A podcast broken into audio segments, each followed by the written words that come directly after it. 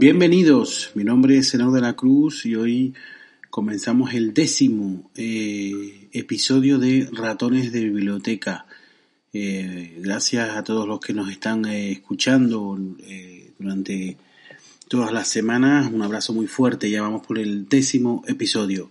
Antes de comenzar, siempre recordarles, les dejo en la descripción de del episodio van a tener eh, la información respecto a este capítulo, el autor, al libro, van a tener el enlace donde poder adquirirlo y van a tener el enlace a las redes sociales y a la plataforma Contribuir donde pueden eh, contribuir con el podcast, ¿vale? Eh, esto ya siempre lo digo todos los días, pero bueno, que quede que quede dicho. Además les voy a dejar, les suelo dejar los enlaces de mi otro podcast, yo tengo otro podcast, Cortar por lo Sano, y también se los dejo para que el que haya escuchado este y no haya escuchado el otro, pues pueda también eh, pasarse por allí y, y, escuche algún capítulo que le pueda interesar.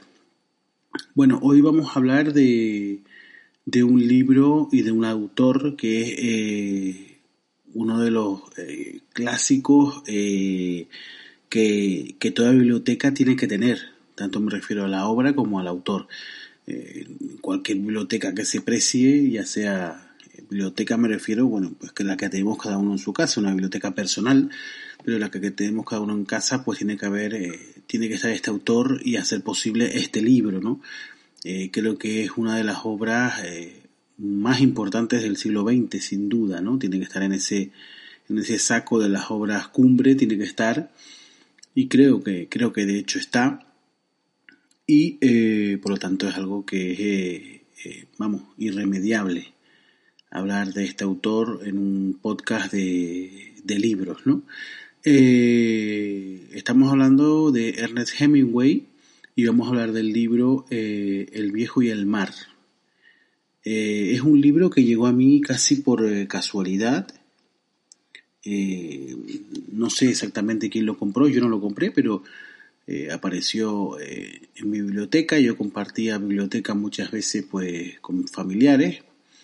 Y bueno, pues un día apareció allí y decidí leerlo. Mm, a priori es un libro que para mí por lo menos me echó un poco para atrás, pensé que quizás era algo demasiado serio o demasiado denso, pero para nada, es un libro que contrasta lo grande que es con su sencillez, porque al final son cuatro personajes mal contados los que salen, los que aparecen en la novela y pero está eh, increíblemente narrado. Los diálogos son bastante escasos porque prácticamente en el grueso del libro eh, está el personaje solo en el mar propiamente, dicho, ¿no? Eh, valga la redundancia si, lo, si hablamos del libro, ¿no? El viejo y el mar.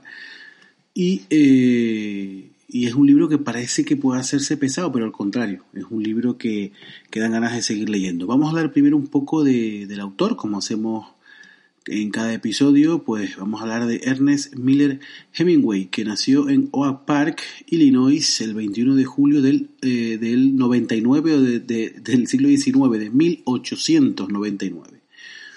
¿Vale? Murió el 2 de julio eh, del año 61, además eh, mediante, o sea, eh, fue por un suicidio su muerte, o sea, él fue el que decidió poner fin a su vida en ese momento, recordemos el 2 de julio del año 61. Es uno de los autores principales y, y primordiales en la literatura estadounidense. Si hablamos de escritores estadounidenses, pues está en el top 3 seguramente o incluso en el top 2. vamos, en el top 3 seguro, ¿no? Eh, con Mark Twain, que es el otro grande, y, alguno más que haya por ahí, pues está en el top 3, eh, top 3 seguro, ¿no? Eh, su estilo, como digo, tuvo una gran influencia sobre la ficción del siglo XX y su vida, plagada de, aventuras y, su imagen pública dejó huellas en las generaciones posteriores, ¿no? Eh, mm, era, era periodista, estuvo también en la, participó en la Primera Guerra Mundial y bueno, pues ya sé cuando se dedicó a, a escribir eh, sus obras fue a partir de mediados de la década de 1920 y hasta mediados de la década de 1950. Esos 30 años de los años 20, los años 50 fue cuando se dedicó a, a escribir sus novelas. Ganó el premio Pulitzer en 1953, le dieron el premio Pulitzer precisamente por el libro que vamos a, reseñar hoy, El viejo y el mar, ¿no? Y al año siguiente, en el 54, pues le concedieron el premio Nobel de Literatura por su obra completa, no por un libro en particular, sino por toda su obra, ¿no? Publicó en total siete novelas, eh, seis eh, recopilaciones de cuentos y dos ensayos, aunque después de su muerte se llegó a publicar tres novelas más, eh, cuatro libros de cuentos y tres ensayos, ¿no? son escritos que él tenía en el momento de, decidir poner fin a su vida, pues estaban en su poder y que fueron publicados más tarde.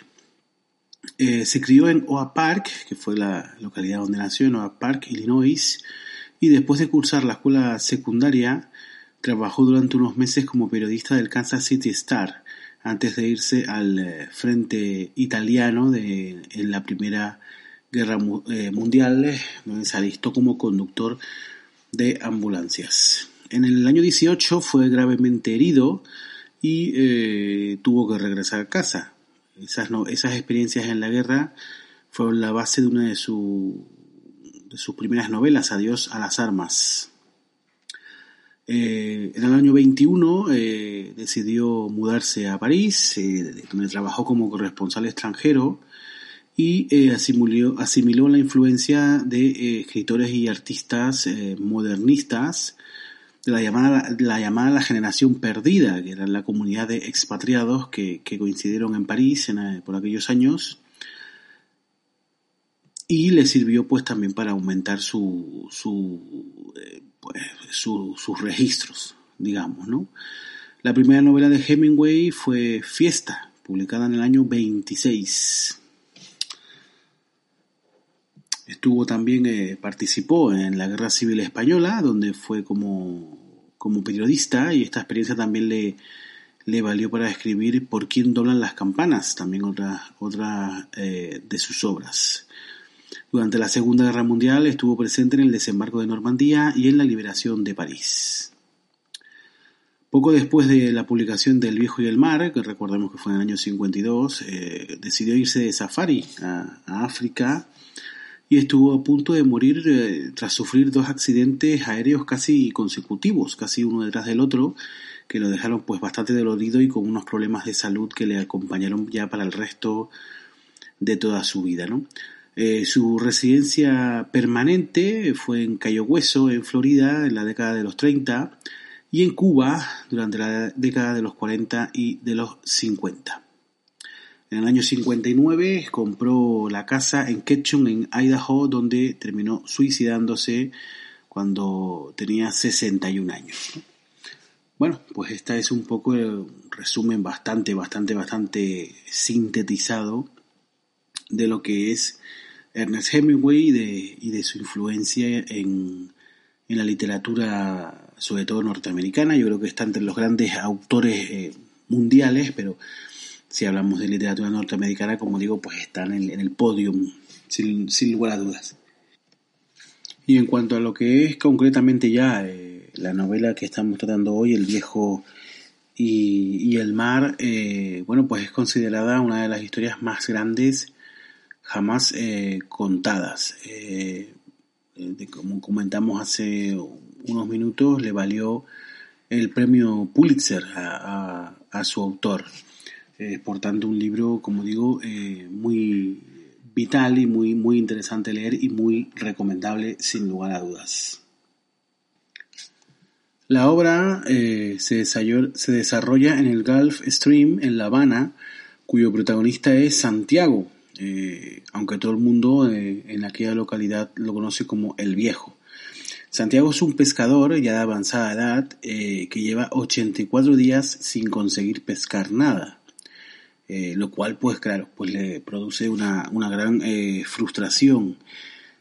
Un buen día por la mañana decide salir solo eh, en busca de, de por fin, por fin poder apuntarse a alguna captura. decide salir al mar solo y por fin consigue que un, un enorme marlín, un pez similar al pez espada, un pez bastante de un tamaño bastante importante, pica el anzuelo pero le, produce un enorme desgaste porque el, pez no se deja atrapar fácilmente y eh, protagoniza junto a, junto a Santiago, junto al viejo pescador cubano, eh, una lucha de, que dura varias jornadas. Esto hace que pues el, el anciano pues termine bastante, bastante eh, cansado y bastante exhausto. ¿no? durante todo ese tiempo que está luchando con el, con el pez, el viejo, digamos que le mm, eh, empieza a activarse la mente, ¿no? Y empieza a recordar, pues, tiempos de otra época, eh, tiempos en que la suerte estaba de su lado y que era la, suerte, quizás la suerte o quizás la juventud, ¿no? Era lo que estaba de su lado y conseguía grandes capturas y conseguía, pues, conseguir grandes beneficios, ¿no? Con, con esa pesca, o al menos unos beneficios bastante eh, aceptables, ¿no? También en esos pensamientos tiene muy presente a Manolín, eh, Manolín es un joven que solía ayudarle a pescar durante, durante los, últimos, eh, los últimos tiempos, pero bueno, los padres al final, los padres del muchacho, pues al final pues le prohibieron salir de pesca con el viejo debido a que bueno, pues era un señor ya mayor que tenía una muy mala racha en el oficio de pescador y bueno, eh, prefirieron que, no compartiera eh, esa aventura y esos peligros con un señor que ya, bueno, pues que ya tenía, como decimos, una avanzada edad y que quizás eh, no, no estaba en su mejor momento físico, ¿no? Y bueno, como no les quiero hacer spoiler, pues no voy a decir más, no voy a decir más porque sin querer, pues ya iba a comentar más cosas de la historia, pero me voy a parar aquí, no quiero hacerles ningún spoiler, eh, porque bueno, eh, le ocurren bastante peripecias a este, a este hombre en, en el periodo de tiempo en el que el pez pica en el suelo a que consigue llegar al puerto, a, costa, eh, pues bueno, le pasan muchísimas cosas y casi todas negativas, no nos vamos a engañar, le pasan bastantes perurias para conseguir regresar a, a la playa y bueno, pues vamos, voy a preferir que, que, el que quiera pues las lea y se meta, ¿no? Es un libro, como digo, prácticamente casi todo el libro está el hombre solo en el mar, eh, luchando con el pez, o sea, no, no, es un libro que no tiene muchos diálogos, es un libro que tiene, que es muy, muy psicológico, ¿no? Y te hace, te hace meterte en la piel de ese hombre, en ese bote en mitad del Golfo, eh, intentando conseguir algo que, de, que echarse a la boca, básicamente, ¿no? Porque el pez, pues, evidentemente está buscando la manera de, ganarse la vida, ¿no?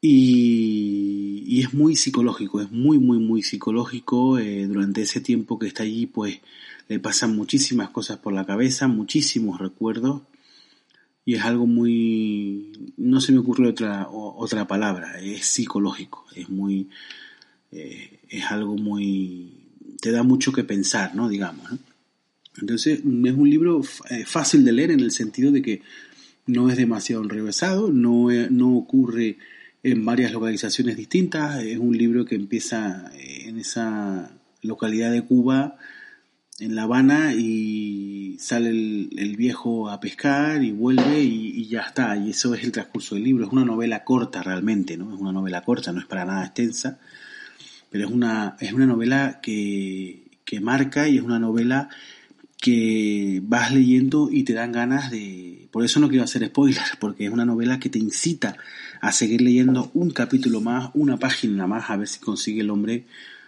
consiga al menos sacar algo positivo de aquello, ¿no? Es una, una lucha en la que el hombre, bueno, pues físicamente tiene las de perder y, y, sin embargo pues sigue hacia adelante, ¿no? Me recuerda mucho, bueno, mucho, me recuerda un poco a, al Capitán Acap, ¿no? El de Moby Dick, ¿no? El, aquella, lucha contra, contra la bestia, ¿no? Este, bueno, tiene un, tiene un toque similar porque es el eh, pues este señor intentando conseguir esa, esa captura, ¿no? Eh, tiene similitudes, pero también tiene diferencias, ¿no? Digamos que el, este hombre está, digamos, más desesperado incluso que el capitán acá, porque está buscando básicamente su sustento, ¿no?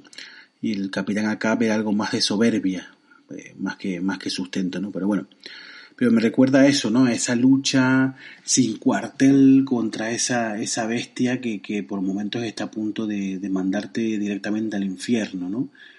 Y ese, y esa, esa confrontación, ¿no?